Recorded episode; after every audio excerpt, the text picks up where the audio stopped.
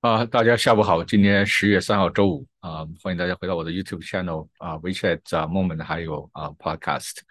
啊，我给大家更新一下在 Brenton Park 这个案件的进展。我们刚刚结束了一个啊新闻发布会啊 Press Release Conference 啊，在就在这个呃 Campsite 进行的啊，风很大，土非常大。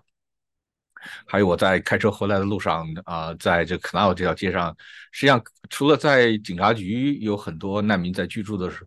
以外，在实际上在很多其他的建筑物里面，也现在也有难民在居住。比如在 Canal 啊，应该在 Hostel 还是 Canal 这条街上面有一栋建筑里面，实际上是安排了很多啊难民居住在里面。啊，有很多人啊聚集在这个建筑外面啊，闲坐在那里，有很多年轻的男子啊聚集在那里，小孩子跑来跑去的，是一个看上去非常奇怪的一个景象哈。啊，那么呃，给大家简单介绍一下，现在针对啊这个 Brighton Park 啊呃这个难民营建的，我们发起的个诉讼啊的进展。那么在昨天的时候，呃，我们聘请的律师就是 Brighton Park 居民聘请律师，向法庭正式递交了诉状。呃，那么这个是啊，递交诉状是发起任何一个劳诉的第一啊，发起任何一个诉讼的第一步。那么这个诉状里面的原告是。嗯，几位在 Brighton Park 的居民的代表啊，被告是呃芝加哥市政府啊，芝加哥市长 Brandon Johnson 啊，还有两个 Commissioner，就是两个芝加哥市政府的政府官员，还有一个就是啊这块土地的拥有人啊，他的这是一个啊私人公司拥有的土地，因为我们要制止他在这个土地上继续建造这个难民营，所以啊这个土地主人也被列为啊被告之一。那么在我们发起这个诉讼的几个理由啊，就在诉状里面，你要写啊，我们在发起一个诉状的时候要写清楚，呃，发起这个诉讼的理由是什么？那我们在这个诉状里发起的诉讼的理由有几个？第一个是芝加哥市政府违反了自己的 zoning code 和自己的 building regulation 啊，就是这一块地点实际上是不能用来建造住宅的，这个是一个工业用地，在工业用地上是不允许建造。住宅的啊，所以芝加哥市政府在这块地上企图建一个住人的一个啊难民营，这个实际上违反了芝加哥自己的有关 zoning 和 building code regulation 啊，这是第一个啊。第二个是这块地方实际上以前是啊用来提炼重金属的一个工厂，所以它的土壤里是不是有污染？啊，这个地下是不是有污染的物品？另外，这个土壤里面是不是有以前留下的重金属的污染？这些我们都不知道。那么市政府它也在做环境监测。那么我们起诉的第二个理由就是，啊，市政府有可能会对啊难民或者是对周围居民造成的健康上的影响，因为这块土地本身是有污染的。那么在这块土地上进行挖掘，这个尘土飞扬。我在那的时候，风大的时候，啊，尘土飞扬，那个尘土里面的污染物。啊，都会漂移到周围的居民区里面啊，这是第二个。第三个就是啊，居民啊，居民的知情权啊，就是当政府需要做一件事情，这件事情对周围居民的不管是健康、生活上的影响，还是对房产价值的影响啊，会造成不利的影响的时候，政府必须要事先通知居民啊，就是居民是有这个知情权的。这个是这个不光是在伊诺的宪法，还是在美国的宪法里面啊，都有啊，这个。在法律上叫 due process，就是居民是有宪法赋予的 due process 的权利。市政府在完全没有通知居民的情况，没有做过任何听证，没有征求居民的意见的时候，在做一件事情，而且这件事情会影响到周围居民的利益，不管是健康安全上的利益，还是啊房产价值上面的利益的时候，如果没有及时的通知啊周围居民，没有征求周围居民，这个实际上违反了不管是一州的宪法还是美国的宪法啊，所以这个是。这项诉状里面列出了几个发起诉讼的理由。那么，这个诉状发起这个诉讼的目的是什么？发起一个诉讼的一个直接的目的，就是要求法庭颁发一个限制令，我们叫做 injunctive order，也是叫 TRO 啊，temporary restraining order。这个 injunctive order 的目的是让这个被告做或者是不做什么事情。那么我们要求啊，准备申请的 injunctive order 就是要求法庭啊下令，在法庭做出进一步的决定之前，要求市政府不能继续啊在这里动工建这个帐篷营。我在这个赛的时候看到，这个土地的平整的工作已经做完了，地面上基本上啊挖出的沟已经填平，说明它地下的管道的铺设已经完成了。啊，当地的居民也告诉我，市政府在上在这周初的时候。呃，在取土样，就是你可以看出他们在钻往地下打钻，然后取出啊，土壤的样品，那么取土壤的目的是做环境监测。那环境监测，根据市政府自己的说法，是需要大概一周左右的时间。所以我们在下周的时候，应该可以拿到啊，市政府应该通知啊居民这个环境检测的结果。按照市政府自己的程序要求，拿到这个环境检测的结果时候，应该通知居民啊，或者是啊再举行一次听证会啊，通知居民这个环境检测的结果。那么环境检测结果有两种可能，一种可能是这个地方的确是有很严重的污染，那么这个污染啊是不能啊，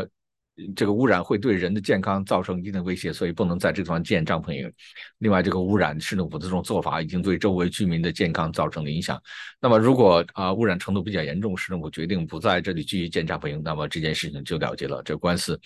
啊我们所做的诉讼啊也没有什么太大必要继续进行下去。那么还有另外一种结果，就是啊，如果市政府拿到这个环境检测报告以后，啊，认为这个对环境的污染或者土壤污染并不严重到会影响人的健康的时候，那么他们会继续啊进行帐篷的建设。那么我们啊从法庭拿到这个临时限制令，这个啊重要性就更大了啊。所以现在啊发起诉讼的律师的计划是在下周初的时候，下周开始的时候向法庭要求一个紧急的听证。啊，要求法庭颁发一个临时的限制令，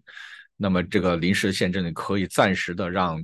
市政府停工啊，阻止市政府停工，然后再继续进行后面的法律程序，可以拿到一个可以申请啊，试图拿到一个更长期的限制令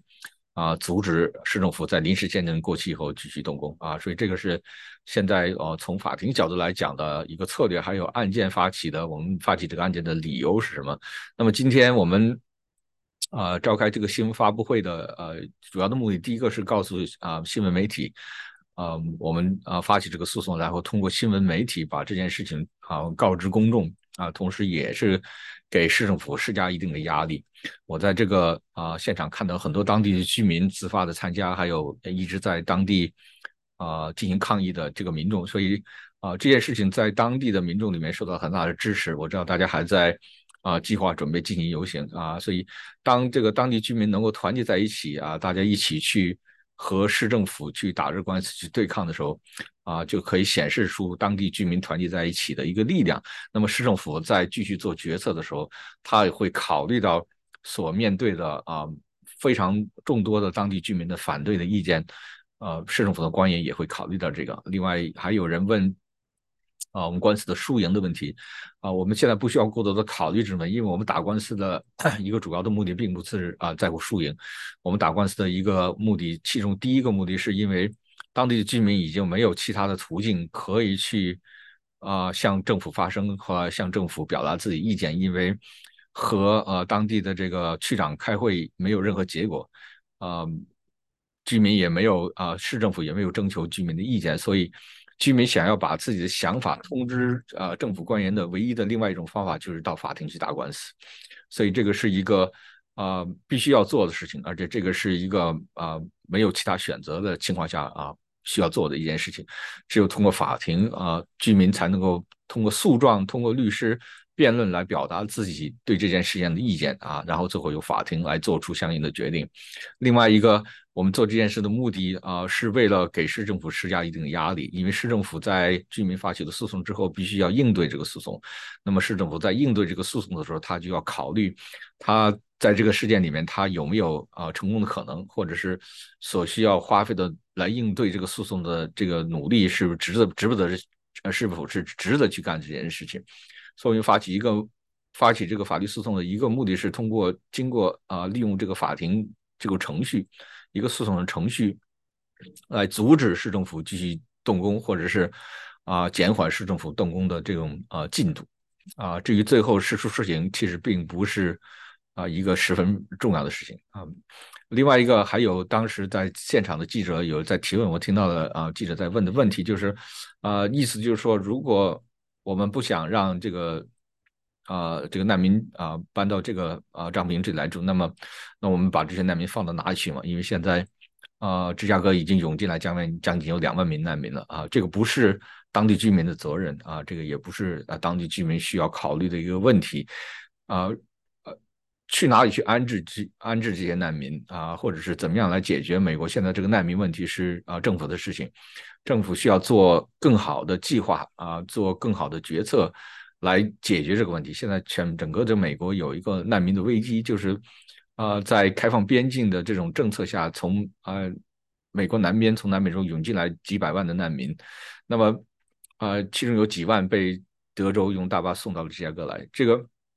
不管你怎么样想办法安置这些难民。啊，不管是你建多少个帐篷营，这个不是解决问题的方法啊！因为现在有两万难民进到芝加哥，就已经出现了这种啊危机，就是市政府完全没有能力来解决这问题啊，在各个地方企图安置难民啊建帐篷营，都受到了当地居民的抗议。那么现在只有两万名。那么如果不继续改变这种政策，如果继续允许难民啊进入到芝加哥，那么明年比如说有四万名难民，或者是干脆有一百万难民涌入芝加哥啊，这个完全就会变成一个呃灾难性的结果，完全没有任何方法能够解决这个问题。所以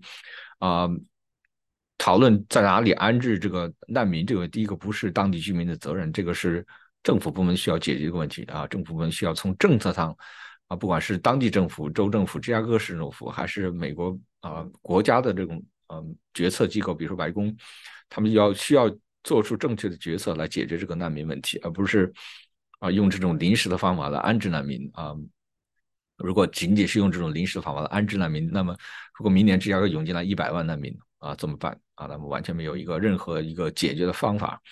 啊，那么呃，我今天就简单介绍到这里啊，感谢各位啊到场参加新闻发布会的当地的居民啊，我看到很多认识的面孔啊，有的时候觉得很抱歉想不起这个人叫什么名字啊，但是啊，感谢大家的支持啊，只有通过社区的团结在一起支持，我们才能够继续把这个案件啊推动下去。好，谢谢大家，今天就讲到这里。